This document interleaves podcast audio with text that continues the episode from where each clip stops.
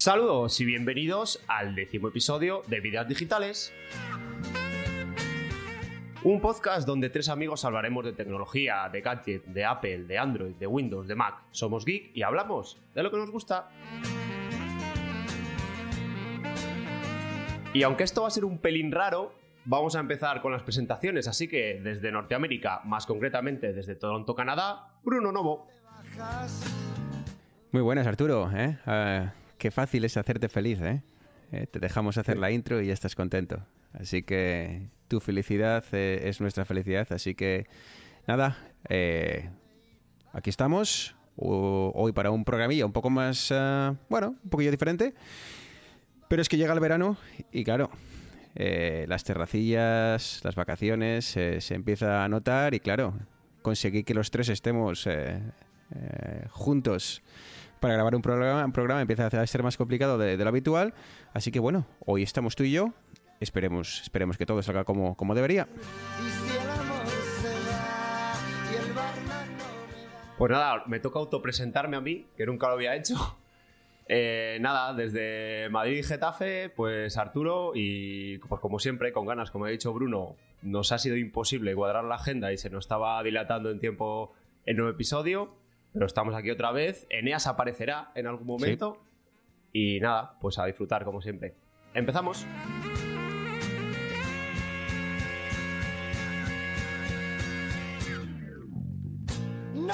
Bueno, pues... eh, ¿Qué tal estás, Arturo? Porque la verdad es que se nos ha hecho un poco largo, o, o al menos esa sensación tenemos. Em, no sé si es porque han pasado muchas cosas y, y como que estamos eh, eh, deseosos de, de- de juntarnos para charlar. Pero, pero bueno, ¿qué tal? Bien, ¿no? Con tanta presentación, tanta... Bien y a la vez ocupado, supongo, con tanta presentación de, de Apple y tantas cosas para desarrolladores. Sí, yo creo que la gente, como nosotros, se quiere ir de vacaciones con la conciencia tranquila. Es como, mira, os vamos a poner esto, luego ya en septiembre os dejamos caer cómo va a ir la cosa y luego ya en septiembre nos vemos con esto, con esto aterrizado. Y bueno, pues eh, a ver cómo queda hoy el programa. Ya te digo, eh, seguimos haciendo pruebas. Este es nuestro décimo programa ya, ¿quién le iba a decir? Eh, aunque bueno, con todas las con todas las maquetas y tal que hemos ido grabando, esto ya, pues, hombre, ya creo que ya casi llegamos a la veintena. Pero bueno, oficial, oficial, es el décimo. Y como digo, a ver cómo queda. Pues no tenemos a, a Eneas de cuerpo presente. sí nos ha dejado una, una cosilla que, que ahora pondremos para, para charlar sobre ella. Y luego, pues, eh, vamos a ver cómo, cómo, cómo fluye el, programa. Charlaremos un rato sobre unas pruebas que ha estado haciendo eh, Arturo sobre Tesla, eh, otras pruebas que está haciendo yo sobre algún producto de Apple. Y bueno, luego charlaremos un poco que, Arturo nos cuente cómo están yendo estas semanas, porque parece que lo presentado por Apple está dando mucho que hablar, sobre todo, obviamente, desde el punto de vista del desarrollador. Así que Arturo, no sé si estás de acuerdo, igual podemos eh, dar paso a, a la E E3 2019, que en- bueno, pues es la gran presentación, gran feria mundial del videojuego. eh, que se bueno pues eh, tiene lugar en Los Ángeles entre en este caso entre el 11 y el 13 de junio y bueno, pues los grandes, Microsoft, Nintendo, Ubisoft, ah, todos, EA, todos estaban allí. Y bueno, no hemos tenido dinero para mandar a Eneas, pero mm, como si, como si lo hubiese estado. Así que Arturo, si te parece bien, eh, damos paso a esto que nos han mandado Eneas, a ver qué es. eh, Abre la caja, a ver, qué tiene. Si esto es una caja sorpresa, eh, si hace falta luego lo vetamos y lo cortamos. Pero bueno, vamos a ver, ¿ok?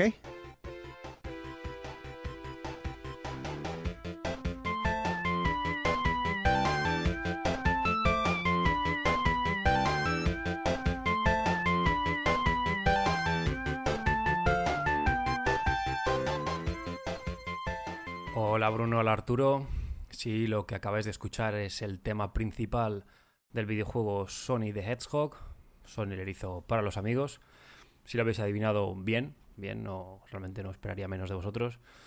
Y si no, pues eh, yo os pregunto, ¿qué clase de infancia habéis tenido? Para un momento aquí, eh, Arturo. Venga, entre tú y yo, ni idea de qué coño era esto, ¿eh? Pero ni idea. Y eso que le he echado más horas al Sony de la leche, pero yo creo que no, no, no me dejaban mis padres, yo creo, tener puesto el sonido para no dar el coñazo y por eso no lo, no lo he identificado. En fin, no sé. No creo que le gustaría, pero no, no, no lo habíamos cogido. Venga, seguimos. En fin, eh, bromas aparte, vamos a hablar un poco sobre el mundo de los videojuegos, ya que del 11 al 13 del mes de junio, de este mes que, que ya acaba, se celebró en Los Ángeles el, el E3, la mayor cita a nivel mundial centrada única y exclusivamente en videojuegos. Y es que los videojuegos se han convertido en una de las principales fuentes de entretenimiento para jóvenes y no tan jóvenes.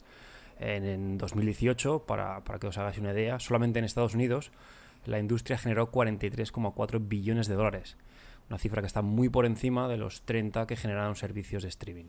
Durante los tres días que dura la feria, eh, los distintos estudios de desarrollo muestran nuevos lanzamientos, así como pequeñas muestras de, de lo que van a lanzar en los próximos años. Microsoft, EA, Bethesda, Ubisoft, Square Enix, todos tenían algo que contar y durante conferencias que duraban entre una y dos horas mostraron sus últimas creaciones, así como trailers al más puro estilo hollywoodiense de sus futuros lanzamientos. Obviamente no nos va a dar tiempo a cubrir todo lo que hablaron en, estas distintas conferencias, así que repasaremos un poco lo más interesante, bajo mi punto de vista, obviamente, que, que nos dejaron. Finally here to help us get things started. We've got the head of Respawn, Vince Zampella, and the director of Star Wars Jedi Fallen Order, Stig Asmussen. Everybody give it up for Vince and Stig. Come on!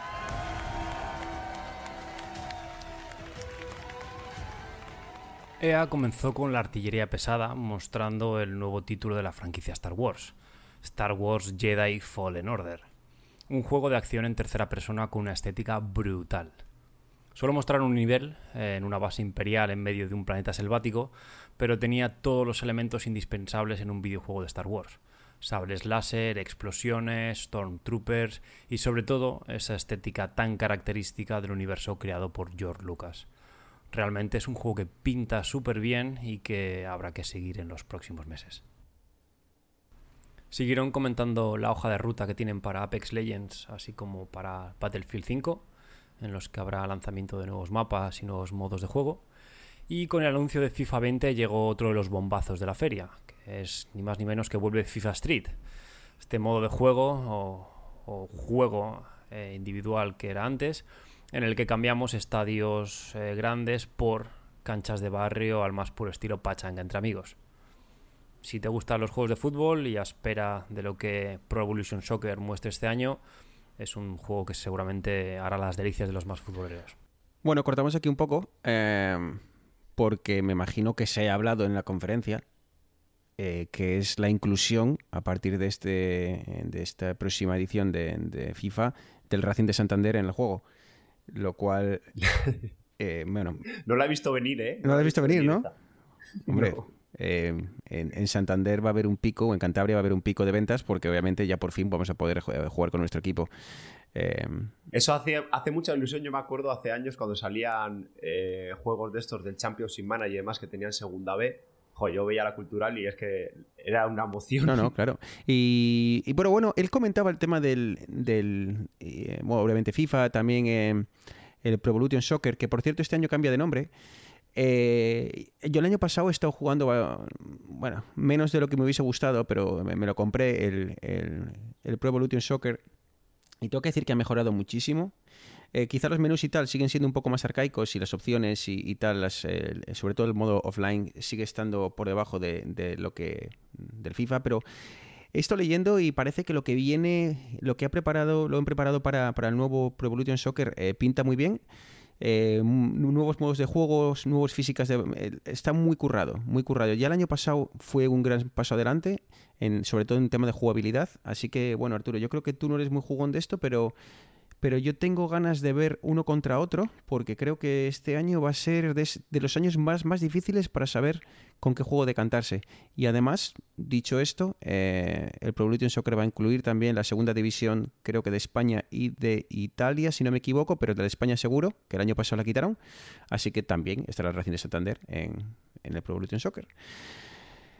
Si nos remontamos a la historia de FIFA y el Pro, yo creo que el Pro salió como ese pequeño quiste que había gente que le flipaba, pero que sí que gráficamente era peor, pero yo creo que conquistó a los jugadores por la jugabilidad, porque al final era el FIFA parecía siempre un poco más arcade.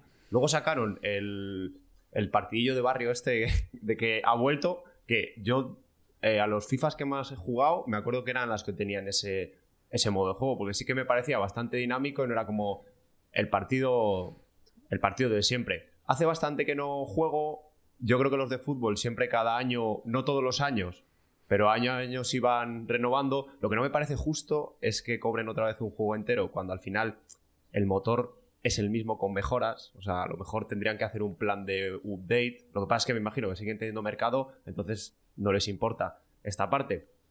Pero luego quería hablar de lo que ha comentado Eneas, del, en general de la conferencia.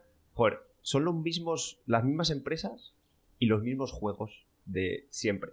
Otro Star Wars. ¿Cuántos juegos de Star Wars hay? Vale, que cada uno es un poco mejor, pero hay cientos y cientos. Y yo, a ver, yo tampoco soy jugón, pero es que al final a mí lo que me flipa es que de repente oigo hablar de un juego indie que, yo qué sé, pues tiene algo novedoso. A lo mejor es de plataformas, pero tiene una estética súper chula.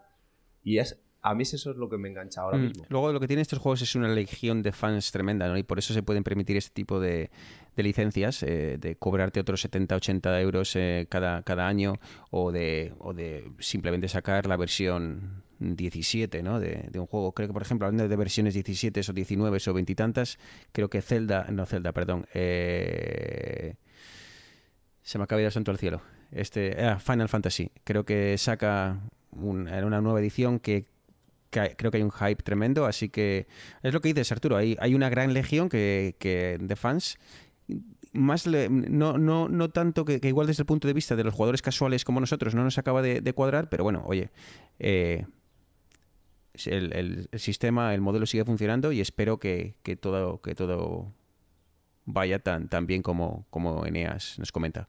Así que bueno. Hombre, al final es complicado hacer un juego porque es como muchísima inversión, ¿vale? Y luego no sé si vas a tener retorno. Entonces, por eso los juegos indie son, son tan complicados. Ya veremos las Yo creo que con las nuevas plataformas de Apple Arcade, luego las de Microsoft y demás, yo creo que van a apostar por financiar juegos indie y yo creo que van, van a enriquecer bastante, bastante el mercado, que como digo, al final estoy desconectado, pero al final oigo las mismas marcas y los mismos juegos que hace 10 años. Bueno, pues a ver qué, qué nos sigue contando Eneas. Please welcome Keanu Reeves.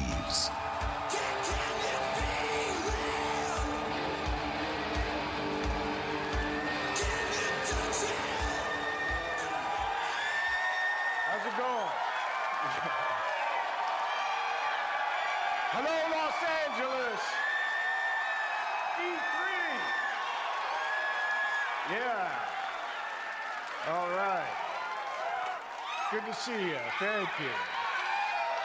All right. All right. I got to talk to you about something. I mean, we got to talk to you about something. CD Project Red. Cyberpunk 2077.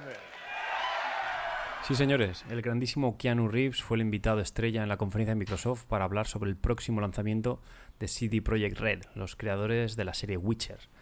Una serie que si no has podido jugarla te recomiendo encarecidamente.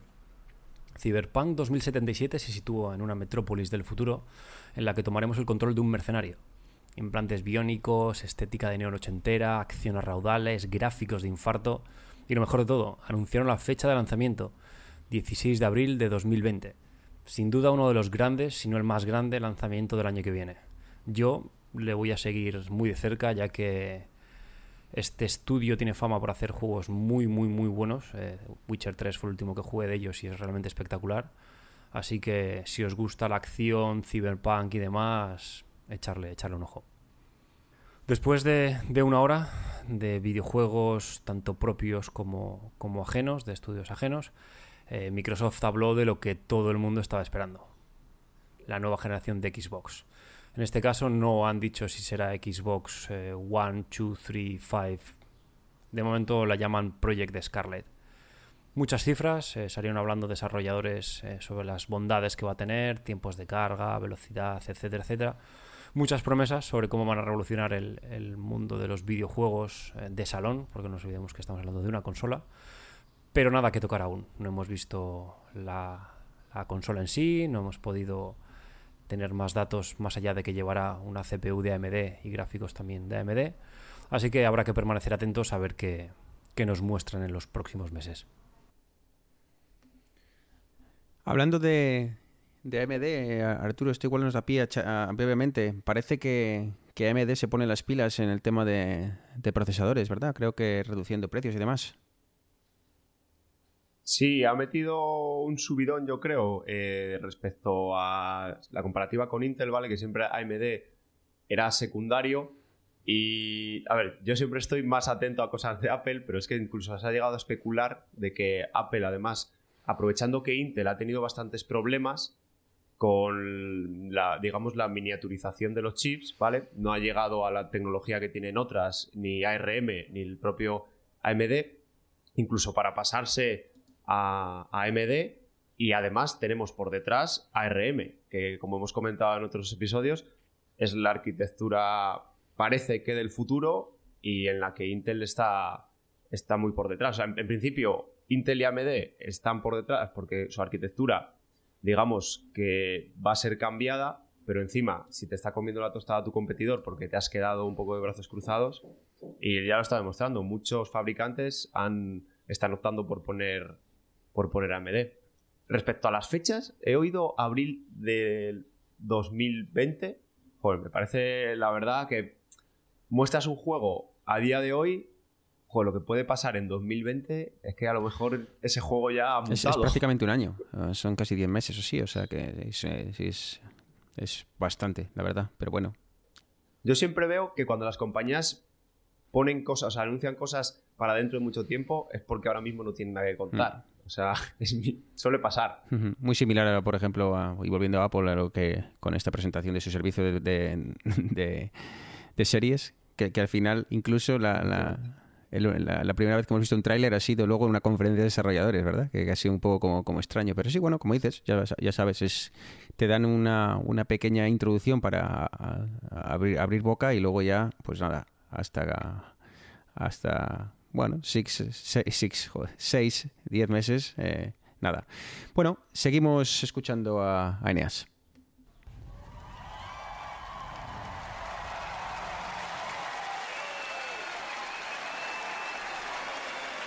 Please welcome Bethesda's Senior Global Vice President of Marketing, Pete Hines.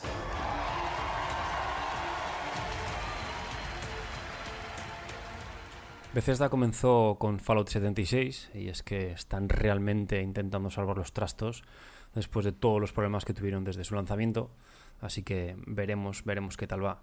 Continuaron hablando de Elder Scrolls, Rage 2 y finalmente llegaron al videojuego que yo personalmente más estaba esperando, con permiso de Cyberpunk 2077 obviamente. Doom Immortal. Esta es la segunda entrega de, del reboot que hicieron de la de la serie Doom. Allá por 2016 eh, sacaron el, primer videojuego. Y tenemos un poco más de lo mismo, pero mejorado. seguimos teniendo esas dosis locas de ultraviolencia, eh, armas eh, sacadas de, la más pura ciencia ficción, escenarios visualmente increíbles. Y seguiremos combatiendo las hordas de demonios que esta vez invaden la Tierra. Eh, como digo, mm, promete unas dosis de entretenimiento muchísimo más grandes del, que lo que ya vimos en 2016, que personalmente es un videojuego que me gustó mucho. Y obviamente anunciaron la fecha de lanzamiento, el 22 de noviembre, y digo que obviamente yo estaré el primero en la cola para, para adquirirlo y, jugar, jugar como un, como un poseso. London, greatest city in the world. Well, used to. Now it's a right mess. Government's fucked off. Extremists are grabbing power. Organised crime slicing up the boroughs. The war dogs are out. And freedom's a bloody joke. But this ain't their London. This is our London. And there's a new power growing. It's all of us, together. We're building a resistance, one recruit at a time. Ubisoft comenzó con uno de sus lanzamientos más importantes, eh, Watch Dogs Legion, que nos sitúa en un Londres en el que la privacidad ha dejado de existir al más puro estilo Black Mirror. Cámaras que, graban nuestras caras, eh, mucho control policial y en el que nosotros tomaremos parte en la lucha de un grupo de resistencia para intentar retomar la ciudad de estas eh, corporaciones malignas. Múltiples personajes por controlar, una ciudad viva, toneladas de tecnología, gadgets. La verdad es que tiene muy buena pinta y seguramente veremos grandes noticias y grandes eh, titulares sobre este juego en los próximos meses. Oye Arturo, ahora que he comentado Eneas esto de, de Black Mirror, ¿has visto la última temporada? He visto el primero, me ha parecido bastante flojo y además me han dicho que es que los otros son por el Esa- estilo. O sea, exacto. flojo en el tema que ya no tienen, ya no buscan tanto el tema y como que fuerzan demasiado Ah, las es- cosas, yo creo. He visto, igual que tú, ¿eh? He visto solo el primero, en el que estaba Miley Cyrus, pero ni con esas me han, me ha convencido. Eh, no sé, eh, con, lo, con lo bien curradas e incluso cómo te hacía pensar, ¿no? Después de dejar eh, de terminar un, capítulo, Black Mirror era de esas series que luego te quedabas un rato pensando, sobre todo nosotros los geeks, diciendo, joder, pues eh, es un... está bien tirado. Joder, vi el primer capítulo y, lo que tú dices, me dije, madre de Dios, como esto siga así, es mejor que, que paren de, de hacerlo. Pero bueno, solo quería dejar ese, ese- esa coletilla ahí. Hablaron también eh, sobre la nueva entrega de Ghost Recon, la cual esta vez nos lleva a una isla controlada por una especie de tecnoejército privado. Y después del buen trabajo que hicieron con la anterior entrega, con Wildlands, eh, puede que tengan otro, otro gran videojuego entre manos.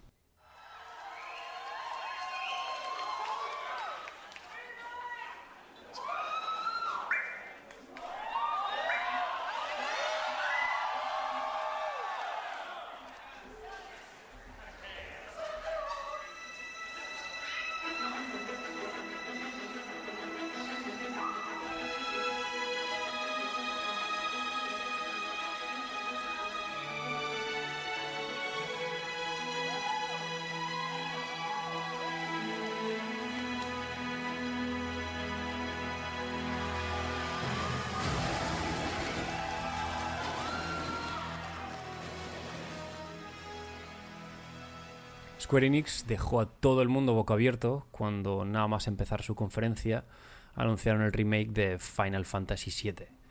Este videojuego de rol típico, eh, más que típico diría mítico, que va a tener un lavado total de cara, nuevos gráficos, eh, nuevas animaciones, eh, va a ser como un... Bueno, es un videojuego hecho de cero. Yo no soy muy rolero, no, no me van demasiado estos juegos tan, tan cuadriculados de rol, tan clásicos de rol, pero bueno, seguramente habrá mucha gente que se habrá emocionado mucho con este, con este anuncio. Y cerró sus eh, anuncios con, con un nuevo videojuego basado en Los Vengadores. Si no teníamos suficiente ya con, con las tropotocientas películas y los cómics, pues ahora vamos a tener otro, otro medio más para disfrutar de, de las aventuras de los personajes de Marvel yo personalmente, bueno, pues a ver a ver qué tal, a ver qué tal va. No mostraron nada de gameplay, solamente hablaron un poquitín de, de cómo se iba a jugar. Pero bueno, ya veremos a ver cómo, cómo se desarrolla. Y para cerrar, Nintendo. La gran N eh, sigue un poquitín su, su estética de conferencias. eh, nos, nos mostró eh, gameplay del nuevo Luigi's Mansion 3, hablaron sobre Super Mario Maker 3, Pokémon, se vio también pequeño gameplay de un juego basado en, en la franquicia Zelda. Bueno, y es curioso ver cómo, cómo Nintendo no apunta, que realmente nunca ha apuntado hacia el sector gamer más duro. Sí que tienen juegos como por ejemplo Bayonetta 3, que, que tienen un poquitín esta, esta estructura más, más hardcore para esta gente que le gusta más eh, juegos más eh, exigentes y con, con temáticas un poquitín más oscuras. Pero no se le puede negar que sus juegos tienen una estética muy característica que hace que para los eh, gamers y para los no gamers sean juegos muy especiales que, que nos eh, traen buenos recuerdos, como pueden ser la serie, serie Mario, Pokémon, etcétera.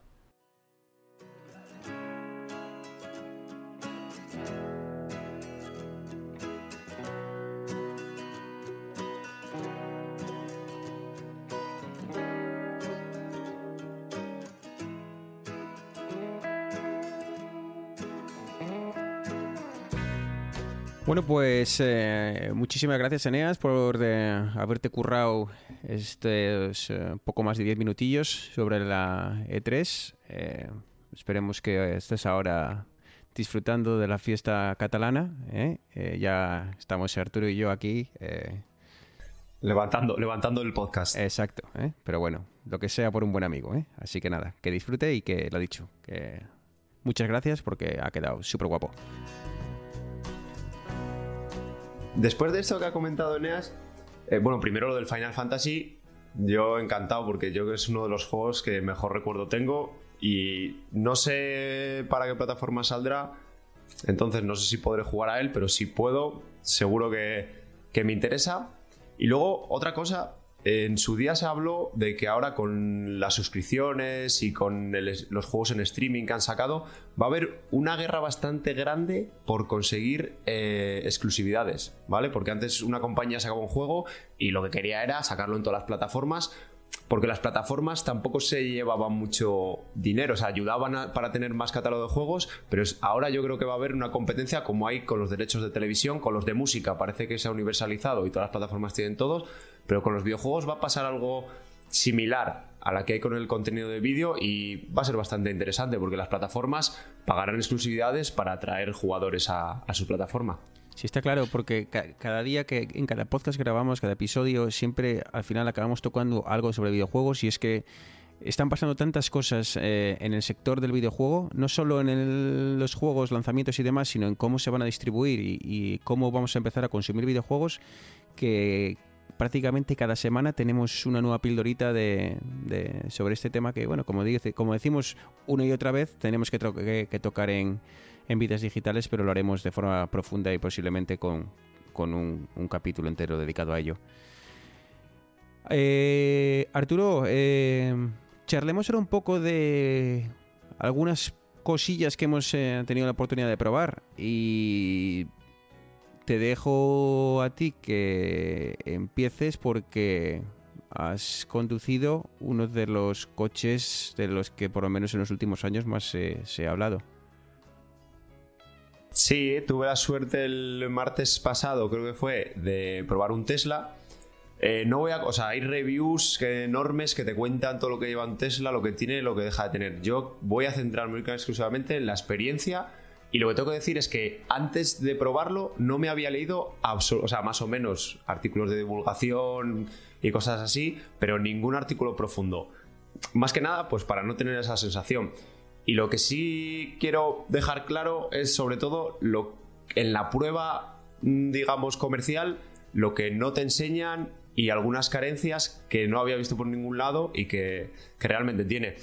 Me voy a centrar en la primera, es la autonomía, ¿vale? Yo probé un Model 3, el Launch Race creo que se llama, que tiene motor delantero y motor trasero. Si falla uno, sigue funcionando el otro y no te deja tirado. Y tiene, creo que es el que más autonomía tiene y tiene 560 kilómetros de autonomía. El chico, cuando le pregunté, ¿pero esto es real? Me dijo, hombre, por ciudad sí, pero luego fuera de ciudad consume más. ¿Cuánto más? Pues ahí es cuando yo, después de la prueba, empecé a leer reviews y leí que se podía reducir a la mitad o incluso más. Que había gente que había hecho Burgos Getafe y había llegado a Getafe con un 5% de batería. Lo cual hace ver que aunque sea de los eléctricos que más batería tienen, no es muy viable, sobre todo como coche, como coche único. Y la otra cosa de la que quería hablar es del autopilot. Hay una cosa que me gustó muchísimo, ¿vale? En la única pantalla que tienes, porque solo tienes una pantalla en el medio, entre el conductor y el copiloto, y el conductor no tiene, o sea, adelante tiene el salpicadero, pues como lo tiene en un coche normal el copiloto. Y ahí vas viendo en todo momento como un mapa de lo que tienes alrededor. Y ahí es donde el coche va calculando, cuando tiene que frenar, te avisa de los obstáculos y demás.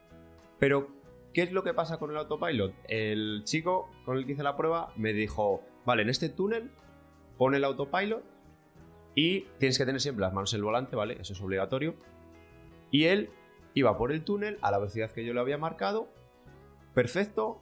Llegó una curva, el coche giraba solo, no hubo ningún problema. Vino un coche delante el, Tesla redujo la velocidad para no chocarse con el de delante. Incluso llegamos a ya otra vez volvimos a entrar en la ciudad y me dijo, tú ahora no frenes, el coche va a frenar solo. Llegamos a un semáforo y efectivamente el coche se detuvo detrás del coche que había delante. El semáforo se abrió y el Tesla automáticamente siguió detrás. Pero ¿qué pasa? Me dijo el chico. El Tesla todavía no reconoce ni semáforos ni señales. Es decir, que si en lugar de haber tenido un coche delante soy el primero de la fila, el Tesla iba a seguir para adelante. ¿Vale? Es una de las limitaciones, al menos de momento. En Tesla dicen que están a un pasito ya de la conducción autónoma, que es mentira. Y por otra parte, había dos funciones que también había oído bastante, que son la de que el Tesla aparca solo, como otros coches, ¿vale? Y hay otros coches que aparcan solos. Y incluso, si tienes la aplicación del móvil, el coche te recoge. ¿Vale? La de recoger Mm, yo creo que no la pueden enseñar porque, bueno, pues tendrías que configurar la aplicación, a lo mejor es un poco rollo en una prueba de media hora escasa. Pero la de aparcar, a mí me chocó mucho que no me la enseñase. Y luego leyendo reviews, ¿qué pasa? Que la función de aparcar no está tan bien conseguida. Porque claro, yo salí del coche y dije, joder, si esto aparca solo y yo quiero vender este coche a alguien, lo primero que le voy a hacer es decir, hala, venga, sal del coche y ya verás y que me muestren cómo aparcar solo. Y no me lo enseñaron. Y yo creo que nada más. Tenéis un montón de reviews por ahí, ¿vale? Si tenéis alguna pregunta, ponerlo en Twitter. Eh, es fácil conseguir una prueba, ¿vale? Eh, hace muchos eventos, sobre todo en ciudades grandes, en ciudades pequeñas es más complicado. Pero Tesla hace varios eventos para que pruebes lo que es un Tesla y lo que es un coche eléctrico. O si no, en la propia página web te inscribes para la prueba y luego ya te llaman. A mí la primera vez me llamaron, yo creo que no me vieron muy convencido y me dijeron, bueno, vamos a esperar un tiempo. Entonces esta segunda vez que me volvieron a llamar ya puse voz de ir a comprarme uno o incluso dos. Pusiste, voz de dinero. Puse voz de tener dinero. ¿Vale? Y nada, hay un montón de reviews si queréis saber al detalle. Yo simplemente os quería contar un poco la, experiencia, ya sabéis. Eh, Bruno, recuérdales el Twitter donde pueden preguntarnos Muy bien, muy buena cuñita recordad que nuestra cuenta de Twitter desde hace unos días ya cambió ya, y ahora ya es Vidas Digitales, arroba Vidas Digitales en Twitter. Así que chicos, no, hay excusas. Si queréis alguna pregunta o que no sea muy compleja, ¿eh? porque no, olvidéis que Arturo de momento no es poseedor de Tesla. Si tenéis alguna preguntilla sobre la experiencia, pues ya sabéis, arroba Vidas Digitales y os contestaremos lo, más rápido posible. Em, no sé, esto de Tesla siempre tengo yo ahí un, no sé, un amor-odio. Eh, eh, lo comentamos hace tiempo. Estoy a ver si convenzo a, mi amigo Pedro eh, y a más gente para que se nos una en un, capítulo centrado en, el coche eléctrico. A ver si lo conseguimos, si nos dan su, opinión. ¿cómo, ¿Cómo era el tema de conducir sin, un, sin ver la velocidad en el salpicadero? ¿No se convierte en un poco ¿No te distrae un poco el tener que girar la cabeza eh, y mirar a la pantalla entre conductor y pasajero? ¿O porque no se proyecta en el cristal, verdad? Como algunos coches hacen. No, no, a mí me, o sea, me costó y de hecho en la media hora no te ibas a acostumbrar, está en el medio. Pero a ver, cuando sacaron el Model 3, eh, yo leí que el Model 3 es un coche que está hecho para conducción autónoma. Es decir, que de hecho incluso dijo, Elon Musk ya dijo una vez que la idea es que tú te compres un Tesla y cuando lo estés usando lo pongas a disposición y la gente lo pueda alquilar y sea un coche que te va a recoger. O sea, está 100% orientado a eso. La pantalla es muy chula, muy grande, pero sí que es verdad, como dices tú, que tienes que desviar la mirada hacia un lado y, es incómodo.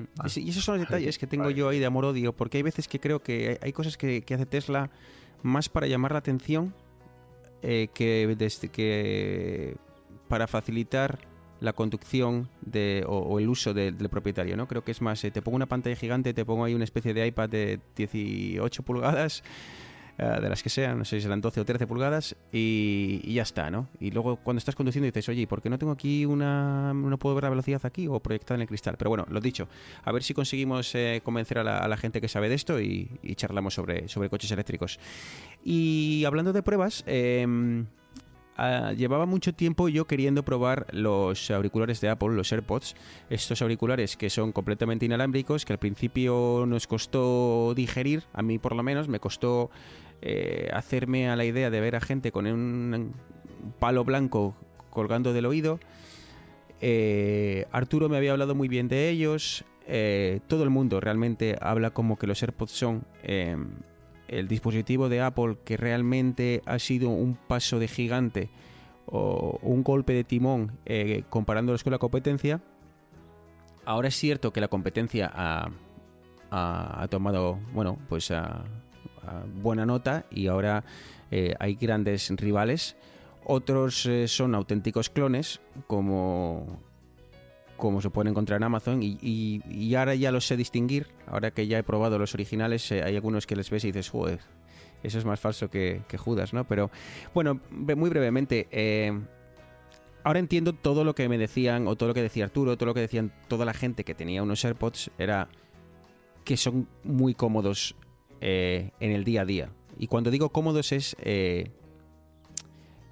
el emparejarlos, cargarlos, en el uso. El uso es muy, muy, muy sencillo y me- eso me ha encantado. Sin duda, a ver, eh, abres la tapita, ya te aparece cuánta batería te, quedan, eh, te pones uno, suena uno, te lo quitas, se separa la reproducción. eh, y sobre todo el mayor em, avance que he encontrado, que esto yo creo que no es tanto los AirPods como el, el chip. ¿Cuál es el nombre, el nombre del nuevo chip, Arturo? Que tienen? Porque antes era W1, pero ahora creo que ya no se llama W, utilizan W. H, H1. Que sí, creo que lo han cambiado. El nuevo chip eh, me ha sorprendido mucho porque mis, mis actuales eh, auriculares, los, am, los Beats X, tienen el- chip de Apple también, el, pero tiene el, el primero, ¿no? el W1. Y he notado que estos, los AirPods eh, 2, eh, se sincronizan muy bien entre dispositivos. Puedes cambiar de un ordenador con Windows a un, a un a tu iPhone eh, con un clic y, y es prácticamente inmediato. Con mis los bits me dan muchísimos problemas para ello. Hay veces que no sincronizan bien, hay veces que se quedan colgados, hay veces que se queda ahí pensando y tienes que reiniciar el dispositivo.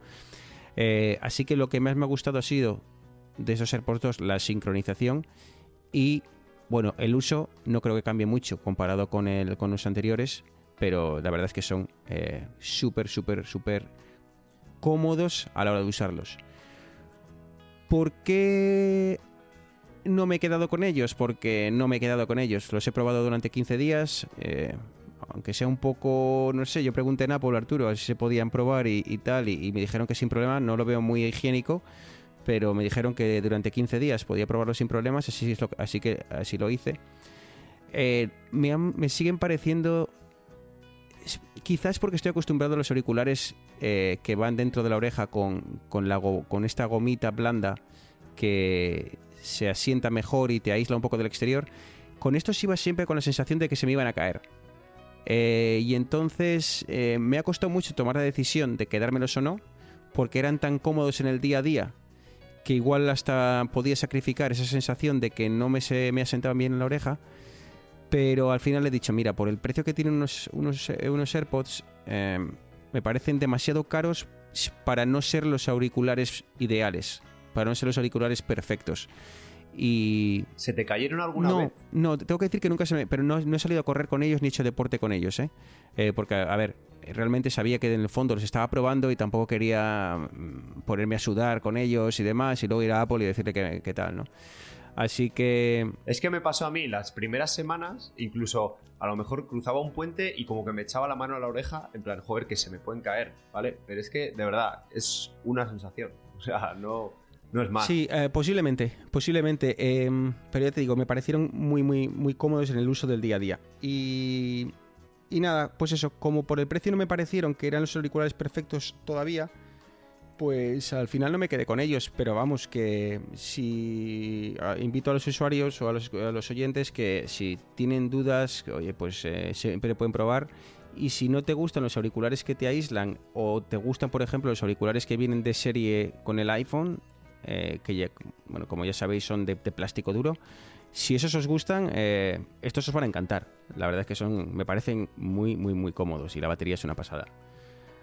Así que Arturo, yo no sé si, como hablando de baterías, cómo la batería de los tuyos, los, la primera, los AirPods originales, eh, si siguen funcionando bien o si te planteas comprarte la nueva versión. Pues yo eh, lo he estado pensando, ¿vale? Porque ha salido, eh, han cumplido creo que dos años los originales, ¿vale? Si los compraste el primer día, han hecho dos años hace poco. Y claro, las baterías se degradan y más estos dispositivos que tienen una batería muy, muy, muy pequeña. Yo luego estuve haciendo memoria y es que a mí hará un año o así me los cambiaron, ¿vale? Uno empezó a sonar un poco más bajo y fui a un Apple Store. Dijo la chica, pues mira, aquí tienes los dos nuevos y, y a correr, no tengo mucho problema.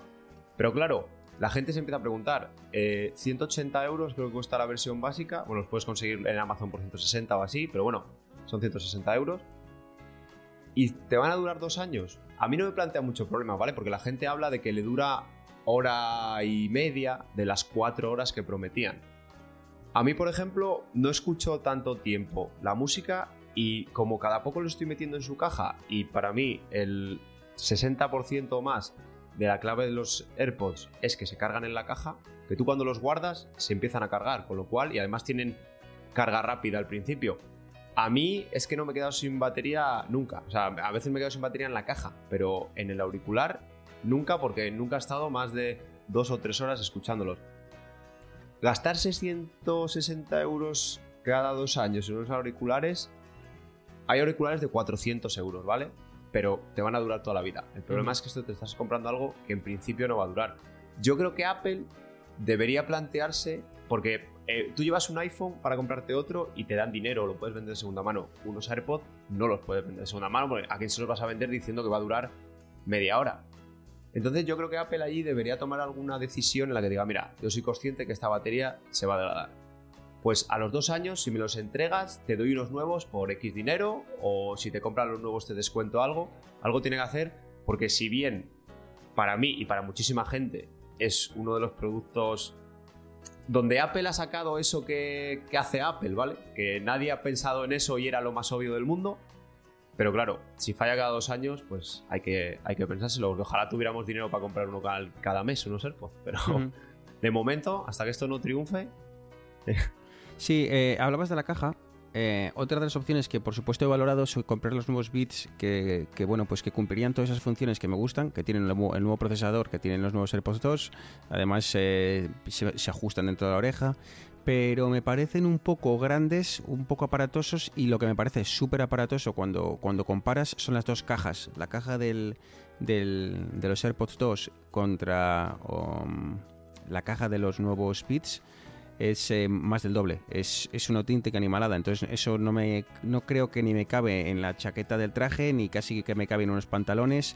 Eh, no me parecían cómodos. Y bueno, así que seguiré esperando a ver si Beats saca una versión nueva de los Beats X. Ojalá sin el cable que los une. eh, o sea que forman comple- completamente inalámbricos, pero bueno, eh, ya veremos. Y Arturo, eh, ahora que está Eneas y, y te deja charlar un poquitillo de lo que más te gusta, que son el mundo del desarrollador y del mundo Apple, nos quedan aproximadamente unos eh, 10 minutillos, un poco más, para que nos cuentes qué te ha parecido eh, lo que ha lanzado Apple básicamente desde el punto de vista del desarrollador. No vamos a entrar en características, en demás. Yo creo que me cuentes tu opinión y, y sobre todo no lo que se presentó el día de la presentación, sino lo que has conseguido, eh, lo que le has ido tú aprendiendo eh, tras escuchar todas esas presentaciones que no, son, no están dirigidas para el público en general y sí para los, para los desarrolladores. Sí, a ver, yo básicamente mis viajes al trabajo de ida y vuelta me los paso viendo las, digamos, las ponencias que se hacen durante la semana de, de la presentación de la conferencia de desarrolladores de Apple. Pues me los voy bajando, ¿vale? Y los voy, los voy viendo en el, en el tren. Porque como decías, eh, por un lado está la, keynote principal, la que va, la que, la que hemos visto todos, y luego habrá más de, no sé si 10, 15 presentaciones, no sé si estoy hablando 20, no sé, eh, dirigidas solo y específicamente para vosotros, ¿no? Sí, hay algunas que se hacen allí y se ven, pero hay otras que van saliendo y luego normalmente como siempre se dejan características ligadas a los nuevos iPhone en septiembre, luego en septiembre digamos que liberan más presentaciones que hacen ellos ellos internamente, pero hay- es que hay un montón, no sabría decirte, pero a lo mejor son 5 o 6 cada día, más o menos, durante toda la semana. Así que O sea, hay muchísimo material. Pero ya te digo que es que es, pero genial, porque al final es la gente que lo hace, te explica cómo, cómo lo ha programado y descubres un montón de cosas que no les, también que no les da tiempo a contar o que realmente al usuario le interesa un 1% de lo que van a contar. Entonces, ah, hasta ahora ah, conocíamos eh, Swift como el, el lenguaje de programación que había desarrollado Apple, pero el otro día lanzaron algo que se llama Swift UI, que sé que a vosotros os ha vuelto loco. No sé para qué sirve, pero igual nos puede... Empezó a gritar la gente en la conferencia y no sabía Eh, muy no, bien por qué. así ¿no? que igual tú me puedes explicar un poco qué es esto del Swift UI. Vale, es una manera, digamos, totalmente distinta de construir las aplicaciones para, para iPhone, porque Swift es el lenguaje, digamos, con lo que se programa, donde le ponen las instrucciones, pero luego hay una cosa que se llama, que es un framework, ¿vale? Que hay uno para iOS y otro para Mac, que es con lo que se construyen las aplicaciones, que te da como herramientas para construir sus aplicaciones. Pues ha cambiado totalmente, o sea, lo que habíamos aprendido de lo anterior, nos toca a los desarrolladores hacer borrón y cuenta nueva, pero este SwiftUI es mucho, mucho más sencillo, digamos. O sea, de hecho, en, el futuro imagino que Apple haga cursos casi para niños, ¿vale? Para poder hacer una aplicación con SwiftUI porque es realmente sencillo. ¿Qué también tiene bueno SwiftUI? Que te permite integrar cosas como el modo oscuro de forma totalmente sencilla, sin hacer nada. Tú le asignas que algo sea verde y cuando el usuario cambia a modo oscuro, ese verde se te va a convertir en el complementario del verde que queda bien con el negro del modo oscuro, sin tocar una línea. Claro, y me imagino que con otro lenguaje de programación tendrías tú que decirle, y cuando el usuario elija el modo oscuro, entonces esto tienes que cambiarle de graduación y entonces es cambiar, y eso significa más horas y más líneas de, de- de código. Sí, efectivamente. Y además esto va todavía más lejos porque no, no solo adapta colores, sino que encima adapta interfaces. ¿Qué quiero decir esto? Tú haces una aplicación para el Mac, o sea, bueno, para el Mac no, para todas las plataformas de Apple con SwiftUI, con una única, con un único diseño, puedes programar para todas las plataformas. Y cuando se ejecute en el Mac, el botón va a tener el aspecto que tiene en el Mac. Cuando sea en el iPhone, va a tener el aspecto que tiene un botón en el iPhone. Os voy a poner, por ejemplo, el típico menú de que tú seleccionas y puedes elegir cuatro o cinco opciones. Pues con, el, con lo mismo, con el mismo código, tú cuando lo ejecutes en Mac, te va a salir como el seleccionable este que también te sale más o menos en las páginas web, ¿vale? Este que te pone las Quieres decir, el, menú, vertical, el menú que quieres. horizontal que va que en la parte de arriba, que cuando tú haces clic, eh, cae como una, como una persiana, ¿no? como Sí. una lista, digamos como un listado. Ahí sí te va, va a aparecer Mac, pero es que en iPhone te va a abrir la siguiente pantalla y ahí te va a aparecer la lista. En el iPad te va a salir también como un bocadillito para que lo selecciones. Con un único código, o sea, es que es como que para que te explote la cabeza. Lo que tenías que hacer antes tres o cuatro veces, con una vas a poder hacerlo. Entonces, eh, esto creo que va a ser clave para lo que hasta ahora, si no me equivoco, antes se conocía como el proyecto Marzipan, corrígeme si me equivoco, Arturo, y ahora creo que se llama proyecto Catalyst. Aplica, esta nueva forma de, programar, si puedo decirlo de esa manera, de forma que Arturo va a ser pues, capaz de desarrollar una aplicación que va a funcionar tanto en iPad como en, iPhone, como en Apple TV o incluso hasta en el- en el reloj. Sí, el, el proyecto Catalyst lo que hace es que al final te hace esa transformación que decíamos de botones, de menús y demás, para que con el proyecto de iPhone se, y de iPad sobre todo se pueda ver y, y utilizar en el Mac, ¿vale? Te convierte todas las vistas y todo a la manera en la que hace el Mac. Hay algo un poco raro, ¿vale? Porque, a ver, esto supone cambiar un montón de cosas, ¿vale? Se han tenido que currar un montón de cosas que estaban solo para iPhone, las han tenido que meter para Mac con todas las adaptaciones que requiere. Porque el proyecto Catalyst utiliza la librería, digamos, el paquete de construcción de aplicaciones para iPhone. Pero Swift UI, cuando tú programas para. Cuando tú le dices que quieres ejecutarlo en un iPad, llama a la librería de desarrollo, o sea, en un iPad, perdón, en un Mac, llama a la librería de desarrollo para Mac. Con lo cual, a Apple todavía le queda un montón, porque ahora lo que hace Swift UI muchas veces es traducir a lo que había, ¿vale? Lo hacen más sencillo, pero digamos que a nivel de rendimiento hay por ahí medio una traducción. pero la idea es que al final ya lo tengamos absolutamente todo, todo, todo, todo en, con Swift. El proyecto Catalyst, por cierto, eh, ya se ha visto eh, incluso que Apple va a convertir la aplicación de mensajes, ¿vale? Ya se ha visto por ahí que hay una aplicación para Mac de mensajes que tendrá todo lo que tiene la de iOS hecha con este framework y además las que teníamos en, el anterior, en la anterior versión de Mac en Mojave, la de bolsa, la de casa y demás, les va a dar, digamos, otro aire mejorado, ¿vale? Porque sí que era un poco raro, porque estaba ahí a caballo, no estaba bien convertido los botones, ¿vale? Pues lo que va a hacer es mejorar esa parte y para la gente que se haya aventurado a instalar las betas, eh, se irá mejorando, ¿vale? Ha dicho Craig Federighi, el vicepresidente de software de Apple, que según vayan avanzando las betas, irán viendo, viendo cosas nuevas. También bastante ligado a esto, ¿vale? un poco del diseño de las interfaces, Apple ha facilitado, digamos, una serie de iconos y fuentes del sistema. ¿Para qué? A ver, eh, yo soy, o sea, los, digamos, los desarrolladores, nos siempre estamos un poco peleados con los diseñadores, ¿vale? Porque las cosas nos parece que están bien y luego ve el diseñador y dice, ¡hala! Pero qué burro eres, pero ¿cómo pones este icono aquí con este tamaño? ¿Vale? Pues lo que ha hecho Apple es facilitarnos una serie de tamaños que además, no sé si, habéis si has utilizado tú, Bruno, el aumentar o reducir el tamaño de la fuente del sistema. Ah, no, la verdad es que siempre he tirado con... Hombre, he, jugado con ello y algunas veces, algunas personas que me han pedido, he jugado con ello y, se lo he aumentado un poco, pero es algo que habitualmente, obviamente, no, no utilizo. Pues esto lo que ha hecho Apple, ¿vale? Es estandarizarlo para que también los iconos que utilizas al lado del texto también se hagan grandes o pequeños según tengas esa configuración, porque siempre habéis visto a la típica persona mayor que necesita ponerse el móvil a medio centímetro de la cara, ¿vale? Que se ha puesto la fuente muy grande. Pues esto, a ver, problema de diseño hay que solventarlo porque no entra, si pones el texto más grande a lo mejor ya no ocupa dos líneas, sino ocupa tres, ¿vale? Pues esto con Swift UI, ¿vale? Y con las herramientas que ha dado Apple, se puede integrar sin, sin mayor problema. Y en temas de dispositivos y demás, alguna cosilla, yo que sé, eh, he oído hablar algo de NFC, eh, no sé qué, qué, es lo que se ha presentado o qué intuyes que, está, que está por venir. Vale, NFC es, por ejemplo, es cómo funcionan las tarjetas de crédito cuando pagas sin contacto, como la tarjeta del transporte público.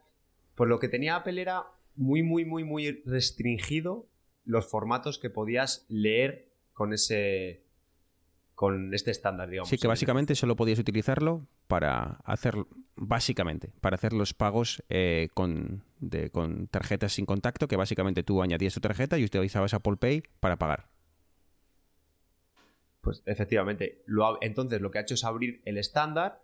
¿Para qué? Para que tú te puedas crear tus propias etiquetas NFC, tus propios chips, y vayas con tu móvil y hagas automatizaciones, enciendan luces, eh, ¿vale? Esto con la aplicación de Shortcuts, ¿vale? Lo, puedes unir todo y eso, pues que llegues a casa y cuando pasas tu teléfono por una etiqueta te haga X. Igual entonces esto eh, nos podría facilitar o, podía, eh, por ejemplo, llegar a un hotel y abrir la puerta del, del, hotel con un con el simplemente tocando con el con el iPhone posiblemente que no sé si ya está implementado porque alguna vez he visto algún rumor, pero igual esto lo, facilita o incluso también añadir los abonos de transporte, ¿no? Que he visto que algunas ciudades como, Londres creo que ya lo tiene, pero espero que esto lo que haga es eh, animar a todas las, eh, las ciudades para, para, que ya no te se cargar con, con una tarjeta de más y lo puedes hacer desde el teléfono.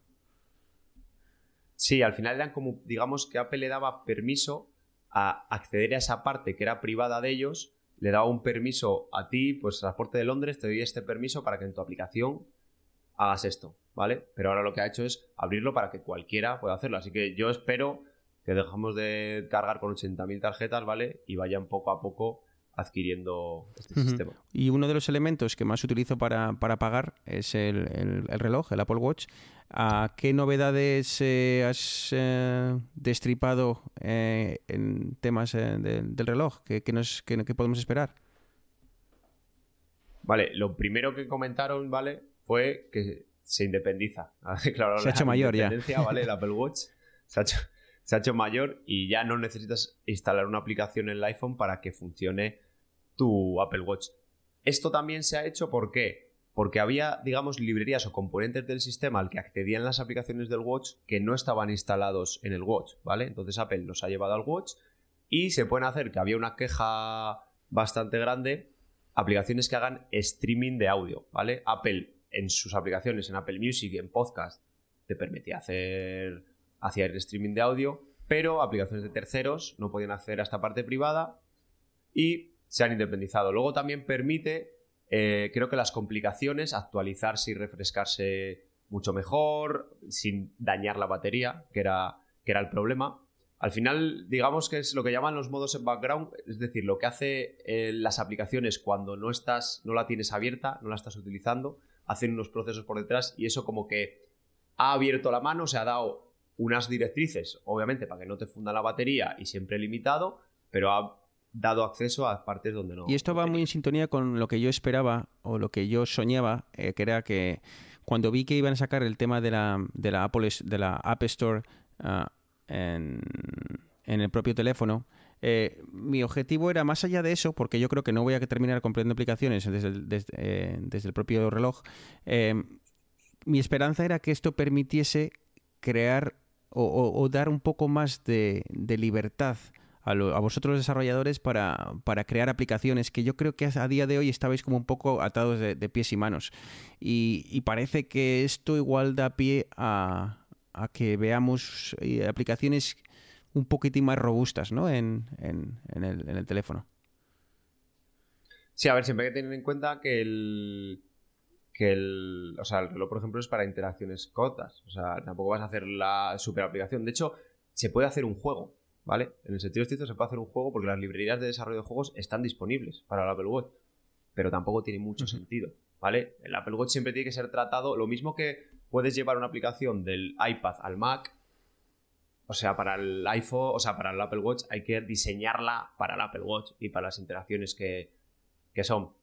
Y ya por no extenderme mucho, otra cosa súper chula que he visto es que en estos modos de background que decíamos, es decir, lo que hacen las aplicaciones cuando no las estás ejecutando, eh, Apple tenía un problema, digamos, eh, como defienden tanto la privacidad, tenía el problema de que eh, cuando ejecutabas algoritmos de Machine Learning, las demás compañías lo que hacen es lo mando a la nube y digamos que con todos los datos que mando a la nube entreno a ese modelo y cada vez va siendo más potente. ¿Qué hace Apple?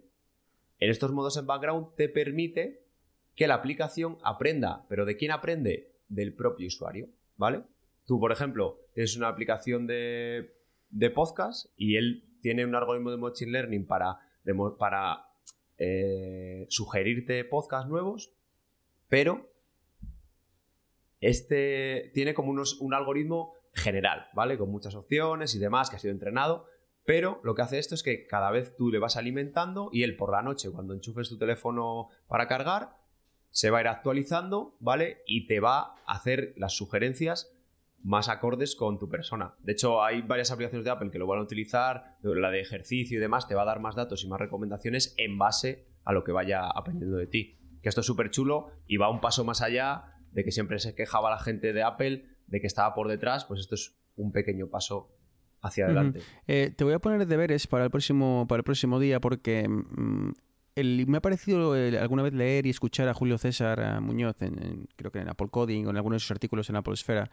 Eh, eh, me ha parecido eh, muy interesante cómo Apple también entrena este algoritmo de Machine Learning en la nube, pero la forma en la que lo hace es una forma de encriptación muy curiosa, de forma que al final solo ellos aprenden cómo, cómo funciona el, el público pero sin saber quién es quién, ¿no? Y, pero bueno, es bastante complejo, así que te lo dejo de, deberes.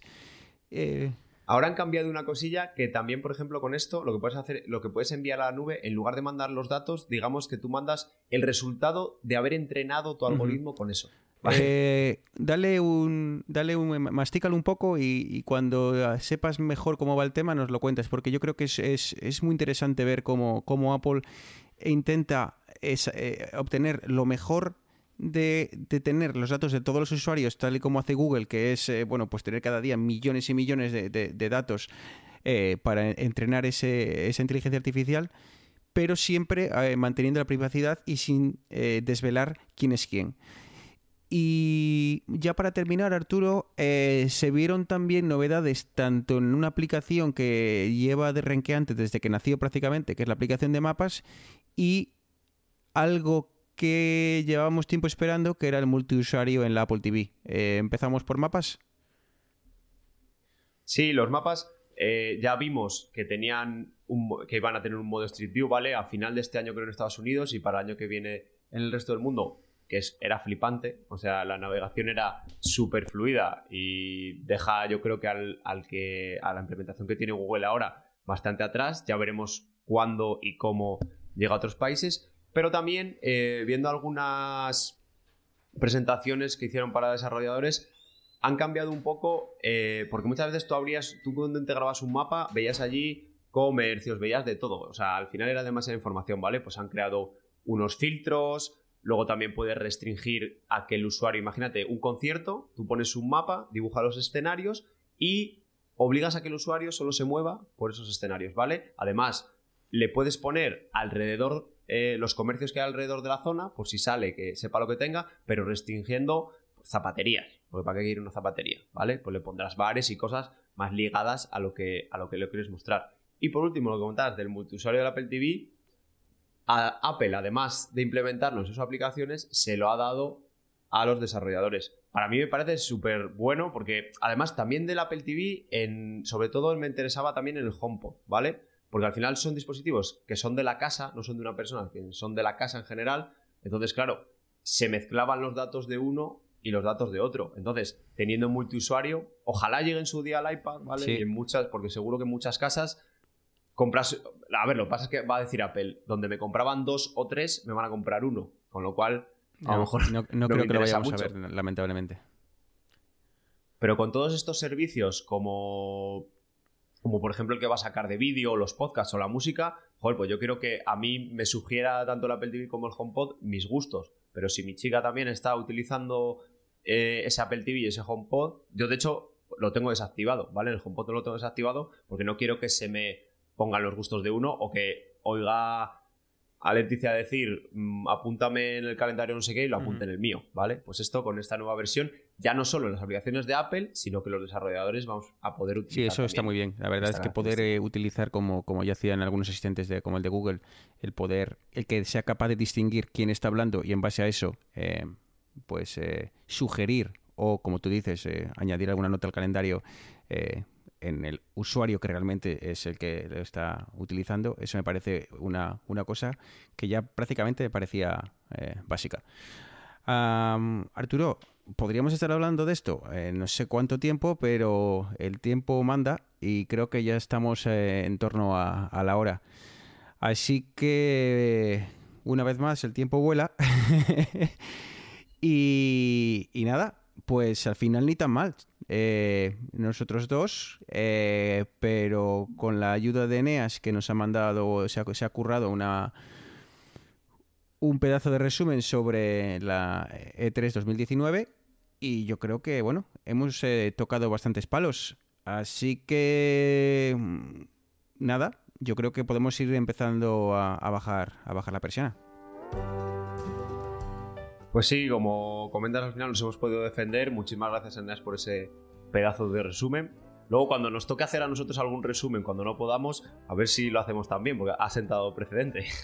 El problema de estos temas, sobre todo cuando eh, ese resumen de, de Eneas de, de 10 minutos prácticamente, parece que, bueno, pues son 10 minutos y ya está, ¿no? Pero lleva un curro por detrás porque cada vez que, sacas, mete las músicas, eh, saca los audios de, los, de las presentaciones, mételas aunque sea para 10 segundos.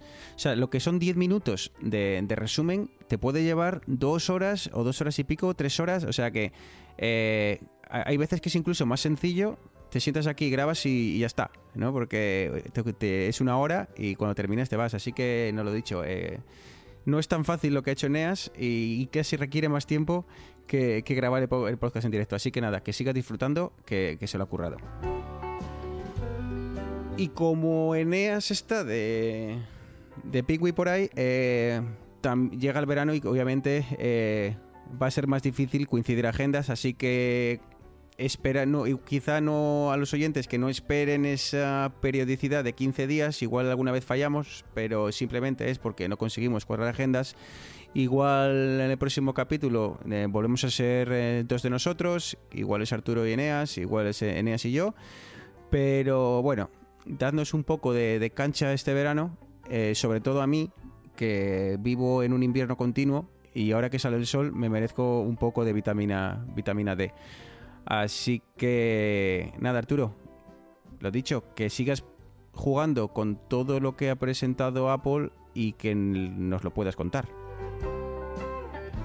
Sí, cualquier cosilla ya sabéis, arroba vidas digitales, nuestro Twitter, nos contáis ahí qué tal hace Arturo la intro, por ejemplo, esa voz que tiene para empezar. ya, ya, me ha dejado Bruno hacerla, ya, yo ya me retiro, de, ya me puedo retirar. Nada, nada, todo esto yo, lo, mi, objetivo es haceros a, a, Eneas y a ti felices, por eso si Eneas no quiere grabar o no puede, no pasa nada, si tú quieres hacer la intro no pasa nada, la haces, yo, mi objetivo es haceros felices para que así sigáis en vidas digitales y así podamos seguir, seguir aprendiendo. Arturo, nada, que a ver cómo avanzan las semanas y ya sea dentro de dos, dentro de tres, eh, volvemos a escucharnos. Chao. Un abrazo a todos y, lo dicho, dos, tres semanas, por aquí estaremos de vuelta. Chao.